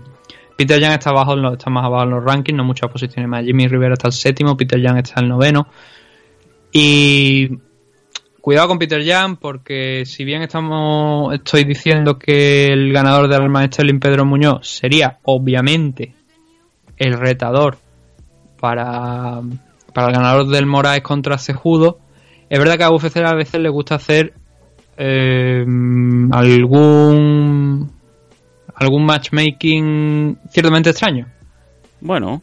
Y no sería nada extraño que quizás si Marlon Moraes derrota a Henry Cejudo, lo que veamos no sea un Henry un Marlon Moraes contra el ganador de Pedro Muñoz eh, Alman Sterling, sobre todo en el caso que gane Alman Sterling ese combate, porque ya se habían enfrentado. Puede que no sea ese el, enfrentamiento, puede que sea Peter Young, que vendría con cinco victorias consecutivas de derrotar a Jimmy Rivera. Y hay que estar atento a eso, porque a pesar de, como te digo, de ser noveno, a UFC le gustan mucho estas cosas y sobre todo si por lo que sea están, mirando de hacer un evento en Rusia, puede que Peter Jan adelanta a mucha gente. Sí, sí, ya tendrían ahí su, su, evento estelar, su combate estelar. Peter Jan en el main. O, O, dependiendo de cómo se den las situaciones, quizás, a pesar de que el acuerdo con Abu Dhabi, que se, bueno, se anuncia esta semana Javi Nurmagomedov ya con Dustin Poirier para UFC 242 en Abu Dhabi, que mm, hay un debate interesante de si van a permitir combate femenino ahí o no. Ah, ah, con burka, van a pegarse con burka. Uno llevará burka negro y el otro burka blanco para diferenciarlos, claro, es que estaríamos locos, ¿no, Nathan? Claro. Ah. Eh, siendo ese, ese, evento en Abu Dhabi, dijeron que habían firmado, que, bueno, que habían prometido varios combates por título, no en este evento, sino a lo largo de los años en, el número de, eventos que han firmado para, para Abu Dhabi. Mm, está el Javi contra, contra Dustin Poirier pero dependiendo de cómo se den los resultados, igual podríamos ver un Peter Jan allí también disputando el cinturón contra, contra el ganador del main event. Ya digo, eso está ahí. Si se, hace, si, si se hace en la segunda mitad del año un evento en Rusia, yo creo que podría ser que Peter Jan se saltase más de un contender. Sí. Bueno, pero son planes que están. Ya, que, ya que estás comentando cosas de planes y opciones y tal, bueno, ya no, no, no hay que ser muy, muy listo para ver que ese mes de septiembre, los cuatro fines de semana, eh, van a. UFC va a estar fuera. Va a estar en Abu Dhabi, va a estar en Ámsterdam, va a estar en México y va a estar en, en Copenhague. Van a debutar en Dinamarca. Ah, ¿Y en Valencia? En Benalmádena también. Em, yo os confirmo, en principio ya se ha hablado para que Juan Espino pelee en septiembre. Así que en una de esas cuatro fechas va a caer. Exclusiva. Exclusiva. Ciudadanos. Hijos de puta, estuve hablando ayer con gente, ya me decían, posiblemente Copenhague o Ámsterdam. Pues ahí lo lleváis, exclusiva de me ha dicho. Solo para, los, solo para los suscriptores, que paso lo, os lo merecéis, ¿no? Ya que no echáis los euros. Eso sí, no lo no, no cojáis ahora y os pongáis a decir. Exclusiva. A lado, que Juan Espino está mirando de ponerlo en septiembre. No. guardarlo la noticia. Hombre, la mano, la mano la tiene el 90%, es normal que, que, ya se estén abriendo las posibilidades. Y ya sabéis que la idea que siempre tiene UFC es de hacer que luchadores que están cerca de sus países pues puedan, puedan pelear. Ya es, es lógico, Joel siempre que se pueda peleará en Europa. En Valencia, por lo visto, aún no, ¿no? Pero siempre que vaya a haber posibilidad, Joel va a pelear en Europa. Por ende, Juan Espino debería de pelear también en, en Europa y ahí salió la posibilidad y me lo confirmaron, que la idea es que sí, que se pelee en septiembre. Y si hay algún infiltrado aquí que coja noticias para sus programas o para sus cosas de esto, tampoco lo contéis porque os vamos a señalar y vamos a ver de dónde salió la información. claro no quedéis en ridículo, piché, no quedéis en ridículo. Vamos, ah, por cierto, me acaban de pasar un pantallazo de, eh, no puedo dar datos, pero de una persona que por lo visto eh, no se lleva muy bien con, con la gente de AFL, ha abierto un bloqueo para ofrecer sus servicios eh, y también de ofrecer luchadores y luego ha vuelto a cerrar el candado. Me han dicho, pero, pero ¿cómo, ¿cómo puedo contactar con alguien que me tenía bloqueado, me desbloquea para mandarme un mensaje y luego me vuelve a bloquear? ¿Estamos hablando de la misma persona? No. ¿Que yo creo? No, no, no lo he visto venir yo tampoco, ¿eh? Pero bueno. Mm. Ahí lo dejo. Bueno, no sé, ahora, ahora, comentaremos. Sí. Venga, vamos al siguiente combate, que esto, esto se está demorando y es lógico porque los, eh, las luchas son espectaculares. Y si ya teníamos la duda de quién puede salir victorioso de, de este Jimmy Rivera contra Peter Jan, igualmente la duda nos, eh, nos planea por encima y es que tenemos a Donald Cerrone contra Tony Ferguson, el Cucuy.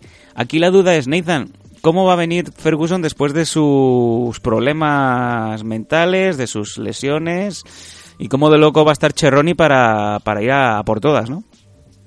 Uh, quizás el es el combate más grande de todo lo que hay en la CAR. Sin ninguna duda, es el, es el primer combate que quiero ver. O sea, me da igual el resto de la CAR, quiero ver este. Claro, eh, este, yo creo este que, por ejemplo, el, el este Valentina Sechenko contra Jessica igual lo podrían haber pasado al evento del eh, de julio, aunque creo me parece que está Amanda Nunes ahí, ¿no? Eh, en, el de, en el de julio. Sí, claro, es, es, es, raro porque sí, UFC tiene muchos cinturones y es confuso que dos cinturones se disputen dentro del mismo evento, ¿no? Claro, eh, para mí Tony Ferguson contra Donald Cerrone eh, es el combate más importante. Para mí sería el Cristian Maroña Zuluciño de la AFL All mm. Y bueno, una de las veces que estaba, no, no siempre puedo ver el, programa que hacen en Gol de UFC, no, pero una de las veces que lo vi, comentaba... Ah, ¿ya lo han comentado? ¿Zuluciño contra, contra Maroñas? No, no, no creo que lo comenten ni creo que lo vayan a comentar. No creo que lo... ¿Te imaginas a Zuluciño sentado en la mesa? ¿A quién echan de los que hay ahí? si hubiera, ¿Quién es el Wikes Link? Hombre, es que Zuluciño se podía comer unos cuantos. De Wikes Link, ¿no? Me imagino ahí a. Me imagino a Zuluciño mirando en la mesa de. O sea, si lo sientan en la izquierda, mirando. Albert, es Albert creo que es el más pequeñito de todos los que está sentado en la mesa. O sea, Albert es como Cristian Maroña. O sea, pero Zuluciño le entra hambre, le ve el pelo a Duncan Bishop y se piensa que son instant noodles. Ah, el otro día estaba hablando con, con Dan, que me estaba diciendo los follones en los que nos metemos a veces. Nosotros. Enganchando con gente. No nosotros, sino él y yo. Ah, vale, sí, ya, sí. sois, unos, sois un hooligan vosotros dos. Sí, y si no, lo que pasa es que pues es un peligro. Hay el caso, a ver. Eh, bueno, eso, lo que estaba diciendo, que comentaba que es que es un combate, decía Albert que, que podía ser, que a él le hubiese gustado que fuera 5 rounds. Y es que es verdad que podía haber sido 5 rounds. El problema es que para ser 5 asaltos, y creo que a todo el mundo lo hubiera disfrutado si fueran 5 asaltos, habría que haberlo puesto en el main event. Claro, teniendo un cinturón es muy difícil que eso se dé. Pero es un combate que desde luego ya habría preferido que me lo pusieran, no en un pay-per-view, lo que pasa es que UFC tiene que rentabilizarlo, ¿no? Pero podría perfectamente haberlo puesto en un pay-per-view como main event, o si no querían como eso, haberlo puesto en un, show de la ESPN que sea de los exclusivos de ellos, para que hubiesen tenido pues más suscripciones y obviamente eso también hubiera beneficiado a UFC ¿no? En, ese aspecto. Vamos a tener un combate tres asaltos, en donde es que sí, es una maldita incógnita, ¿no? Donald Cerrone quizás es el lightweight mejor valorado que nunca ha tenido el título. Sí, señor. Y bueno, en el caso de Tony Ferguson ganó el, el interim, ¿no? Pero a Donald Cerrone no recuerdo ni siquiera que haya ganado el interim. Entonces yo creo que es eso, es el mejor lightweight que no ha tenido ningún cinturón aquí dentro de, UFC. Y ha peleado en dos categorías de peso, ahora parece que está más establecido yo creo ya en, en la división lightweight. En la welterweight pues hay luchadores más grandes y obviamente eso es complicado para una persona como Cerrone, a pesar de que es bastante alto y bastante grande. Y, pero creo que tiene esa, esas libras extra que puede ganar peleando en lightweight le viene mejor que si estuviera en la división welterweight. Es un combate, es, que es una maldita incógnita. Es que digas lo que digas de, ambos, puede pasar todo lo contrario, porque quizás a lo mejor a Tony Ferguson le falta un tornillo más que a Donald Cerrone no estoy hablando obviamente de esos problemas que ha tenido en las últimas fechas, sino en general. Y quizás ese punto de locura que tiene es lo que puede hacer eh, imponerse a Donald Cerrone, pero lo que sí que espero es que no sea un combate obviamente aburrido, que aquí haya ah, mucha técnica, sobre todo porque hay gente que a lo mejor puede llegar a ese combate con la idea de van a estar intercambiándose guantazo como si fueran los dos robos, eso, aquello, el azul y el rojo, el juego este que había que ponía ahí hasta que se arrancaban la cabeza. Sí, sí. Lo que era lo que era UFC en el 93, vamos. Sí, bueno, también. y algunas discotecas de Valencia y de, y de Cataluña. El, pero si luego llega este combate y por lo que sea lo convierte en un combate donde los dos van midiendo mucho, donde haya muchas más golpes más técnicos que realmente un, intercambio ahí de golpes, un brawl o, ya te digo, intercambios duros. Ahora quizá a lo mejor mucha gente que se decepcione. Yo lo que espero es eso, yo voy con la expectativa, la expectativa que eh, bajo, con un combate que espero mucha técnica, porque ambos son, a pesar de que la gente los lo reconoce como dos brawlers y tal y cual, Cerrone tiene una técnica altísima, lo mismo que Tony Ferguson, y lo que sí que espero es que no toque el suelo, que sea un combate que lo vayan a mantener arriba y que disfrutemos de lo que a priori es el mejor combate de la CAR sin ninguna duda. Pero eh, ya te digo, entrar en, análisis es que es bastante absurdo porque son dos luchadores de los que te puedes esperar de todo, porque Donald Cerrone ha tenido días muy malos y luego ha tenido peleas que a priori no debería haber ganado y las ha conseguido eh, vencer. Y Tony Ferguson ahora mismo es que no hay otro luchador en la división, aparte de, de Javi que tenga una racha de gente que tengas que echar la memoria muchos años atrás para encontrar cuándo fue su última derrota. Entonces estamos en eso, ¿no? En el tipo de, enfrentamiento que nos vamos a encontrar. Bueno, eh, vamos al siguiente. Co-main event de la noche, primero de los cinturones que se juegan, Valentina Shevchenko defendiendo Correa Flyweight contra Jessica de Evil Eye. La gran favorita Valentina, no, eso no sorprende a nadie. De hecho, lo mejor que podría hacer la gente es, si tiene unos euros para gastar, que se los ponga a Jessica Eye, porque ahora mismo, por lo que veo aquí, está en más 800. Todo puede pasar, pero lo previsible es que Valentina Sechenko se imponga. Aunque hemos visto cosas más raras en el mundo de las MMA también. Eh, Jessica Ice ha ganado la, la opción por la, este title shot por méritos propios ha ido derrotando a todos sus rivales. Es verdad que no en los combates más eh, espectaculares, pero sí que está invista aquí en la división Flyway. Desde que llegó a la división Flyway de UFC son tres victorias consecutivas, gente que estaba en la parte alta, con, sobre todo ese último enfrentamiento contra Carly Chukagian, que le ha valido este, este title show contra, contra Valentina Sechenko. Um, lo que pasa es que Valentina es una luchadora que también ha peleado tiempo en 135 libras. Entonces, esa diferencia de, peso que quizás a lo mejor eh, pueda tener Jessica Ay, que ha estado explotando bien hasta ahora, contra Valentina no va a existir y eso va a ser una cosa que obviamente va a jugar en su contra. Y si sumamos la técnica que tiene Valentina, yo creo que es bastante obvio que, que Sechenko debería salir campeona de aquí pero vamos a esperar nuevamente a ese, esa madrugada del domingo, el evento de, de UFC para ver qué, es lo que pasa, ¿no? Supongo que pasado este escollo de Jessica y Valentina, pues lo que hemos dicho. Tampoco es que tenga mucha competición, eh, muchas, muchas luchadoras que puedan derrotarla. La más, a lo mejor, por experiencia y por habilidades, eh, era Joana, por técnica, pero Joana tampoco es una flyweight en sí misma. No tiene. Claro, cuando enfrentas a una luchadora que viene de la Tryway que, pesa que se mete a 125 libras contra una luchadora que viene de la Bantamweight, se encuentran en un punto intermedio, ambas. Pero el día de, del combate, el peso es bastante diferente y eso juega en favor de Valentina. Aquí ya digo que van entre Valentina y Jessica no va a haber una diferencia de tamaño, lo que sí hay es de técnica y de habilidades. Y eso juega muy, obviamente, muy en favor de Valentina. Y espero controlar un, un combate de control por parte de Valentina. Y si la, en algún momento lo puede derribar y mantenerla en el suelo, pues también lo va a hacer. Y Jessica ahí es que no le veo muchas opciones más que ir conectando poco a poco, manteniendo a Valentina alejada lo máximo posible de ella, sumando puntos y tener eso en mente especialmente, eh, en especial sumar más puntos que Valentina eh, en los asaltos y ganarlos round por round porque no veo a Jessica y finalizando a Valentina Sechenko.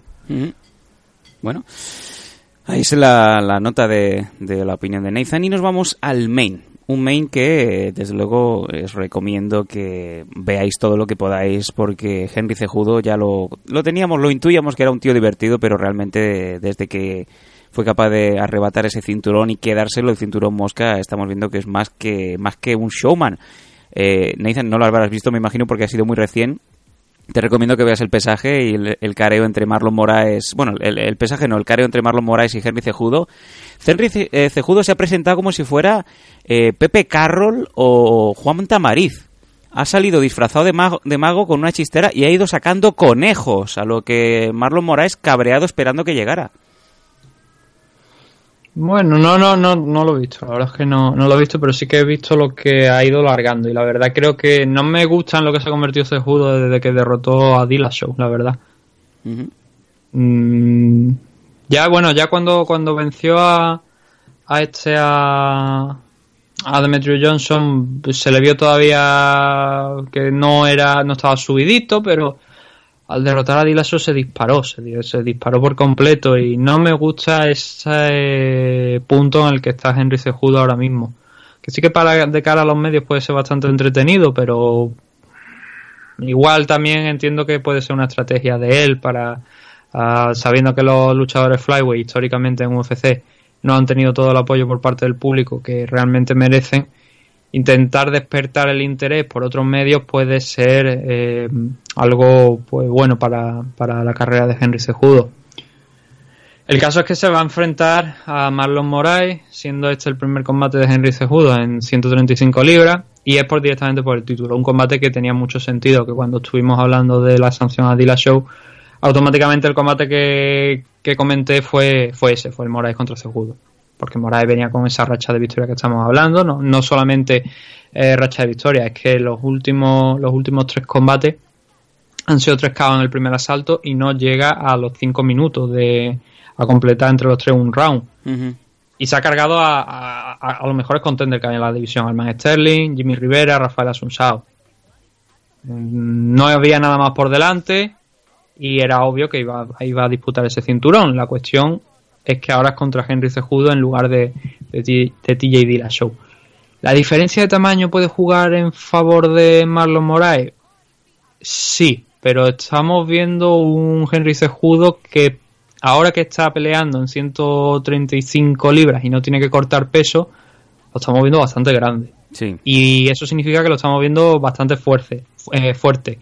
Y probablemente la plenitud de su eh, capacidades físicas si ha estado eh, combatiendo en la categoría Flyway con muy buen resultado, vamos a ver si ese peso extra que no tiene que cortar y por tanto esa, esas libras de más que puede tener respecto a capacidad física y fuerza, como digo, pueden jugar a favor suyo contra Marlon Moraes.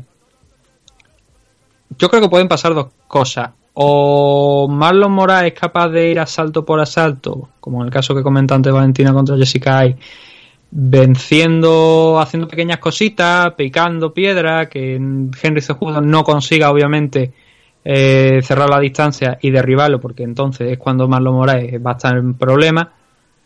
Si consigue hacer eso, se puede arrancar, puede, puede llegar a arrancar la decisión, pero en un primer momento, llegar al final de los cinco asaltos, o para mí sería más sinónimo de un Henry Cejudo saliendo vencedor de, del combate. No he visto realmente a Marlon Moraes llegar a un cuarto y a un quinto asalto. Y quizás es ahí donde mmm, tenemos tengo yo esa, esa duda ¿no? sobre el rendimiento de Moraes. Obviamente es espectacular, lo hemos visto, como te digo, tres finalizaciones sin llegar a, a al final de, del primer asalto. Pero cuando se complica la cosa, cuando estás combatiendo a un campeón de la división Flyway, a un tipo que quiere ese cinturón también para entrar en ese club de los Cham Cham,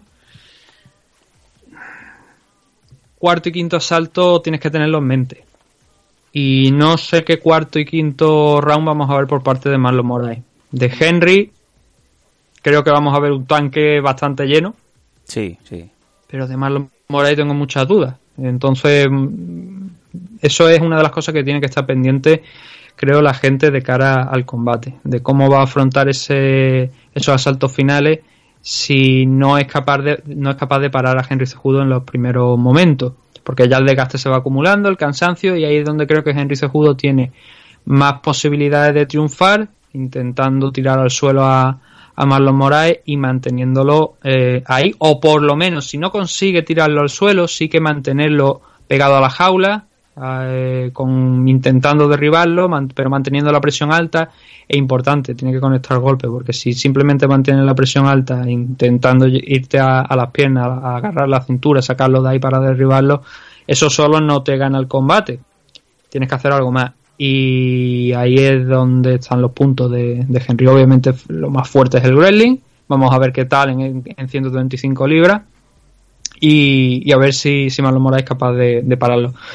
Opinión mía, gusto personal, me gustaría que Marlon Moraes lo parara en seco porque Henry ahora mismo yo creo que con una victoria contra Marlon Moraes que se, se puede ir mucho, tío, se puede ir mucho. Viendo la progresión que está llevando de los comentarios, las declaraciones que está haciendo, Henry saliendo de aquí vencedor se le puede ir la cabeza muchísimo, muchísimo. Ya se le ha ido bastante recientemente, bueno, está, está, está por en la sopa. Te, pero bueno, no, no, diciendo, no es malo, prefería... ¿eh? tampoco, tampoco es, es, un, es un acaparador molesto, que digamos.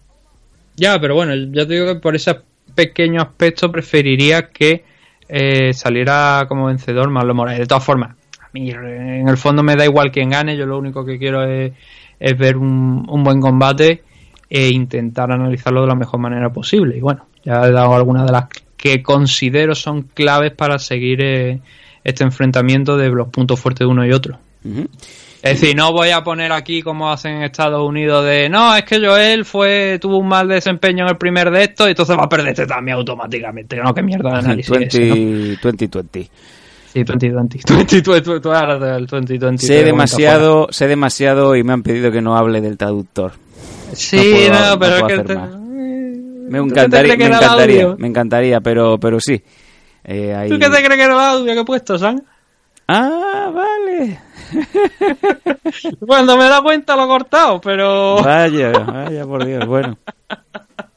Va a haber, va a haber discusiones, va a haber discusiones, un apéndice que hay que cortar. Ya, no, ahora mismo, ahora mismo, tú no lo has podido escuchar. No, no, no. La gente que está escuchando el programa de Patreon e Ivo no lo va a escuchar. Si alguien ha escuchado los partes de los 30 segundos que dura el audio, ha tenido que ser durante el stream y ahora mismo está tirado, con lo cual no lo va a escuchar ni Dios, salvo que lo hayan escuchado en directo. Bueno, eh, ahora sí, vamos a cerrar aquí ya. Este es el, el análisis, perdón, la previa de, este próximo UFC 238. Os recordamos, si queréis ganar material de Protege tus Piños, vosotros tenéis prioridad, que sois eh, tanto eh, Patreons como, como gente que apoya en Evox. Os eh, pedimos por favor que en redes sociales os vayáis a nuestro Twitter y le deis retweet, si no lo habéis hecho ya, al programa 250. Entre todos los que nos hagan el retweet, eh, usaremos el programa. Esto va a ser eh, una mano inocente. Y el que salga elegido se va a llevar material. Eh, ya fuimos ayer a recoger más eh, material de Protege tus Piños, así que esto va a ser constante. Vamos a ver si podemos hacer semana sí, semana no. Vamos a ir regalando cositas. Y lo dicho, muchas gracias porque sois vosotros los que, los que os merecéis todo y más. Nathan, eh, no nos queda nada que decir. Eh, vamos a ver cómo lo montamos este fin de semana. Yo tengo, he pedido libertad, eh, como si fuera mm. Junqueras. He pedido que me dejen salir. Y yo sé que vas a intentar hacer un, un express de, del resumen del UFC 238. Estaremos atentos, así que ya podemos avisar que los oyentes no se van a quedar sin, sin dosis. Lo que pasa que va a ser más pequeñita. Sí, hombre, analizaremos la, la main card más que nada de, de, del UFC, del evento, para que sea pues más corto y para eso. El, ha dicho antes retuitear el programa número 250. Recuerdo que está fijado en el perfil para que no os perdáis. Así es. Y a lo mejor desde el móvil no lo veis y a un ordenador entrar en la cuenta y retuitear el, el, el programa que está fijado. Sí, sí, si os vais es al muy perfil fácil, no tiene de... pérdida ninguna, pero he visto a gente que ha retuiteado el, el post del sorteo, el post donde decimos que es importante que lo que hay que retuitear es el tweet fijado. Me y encanta. te Este es el sinónimo perfecto de yo señalo a la luna y la gente se me queda mirando el dedo, ¿no? O mira al suelo directamente. Acabo de ver lo de lo que comentabas de, de, de Henry Cejudo, ¿no? Sí. ¿Qué te parece? Eh, a ver, eh, eh, lo hace, bueno, ha sacado una serpiente, TJ Dillashaw, Sí, la le- otra vez contra el suelo. y le ha empezado Pero- a pegar latigazos. Claro, hace lo del sombrero porque a, a Marlon Moraes le dicen Magic o Magician. No sé si es Magic o Magician el, el apodo exacto de, de Marlon Moraes. Entonces por eso ha ido con la chistera a sacar conejo y todo. Obviamente Moraes pues por eso se ha cabreado. Bueno, eh, pues lo dicho, muchas gracias por haber llegado hasta aquí. Esperamos que hayáis disfrutado de esta nueva edición de MM Adictos. Y nos eh, seguimos escuchando, que acabáis de pasar una buena semana y mucho mejor eh, fin de semana que se viene. Nathan, gracias por todo y nos vamos oyendo. Sí, nos veremos, bueno, nos iremos ya en tu caso la semana que viene. El domingo la gente pues haremos un pequeño análisis de lo que haya pasado en UFC 138. Comentaremos los resultados preliminares y especialmente nos centraremos en la, en la. Venga, pues a todos, feliz semana.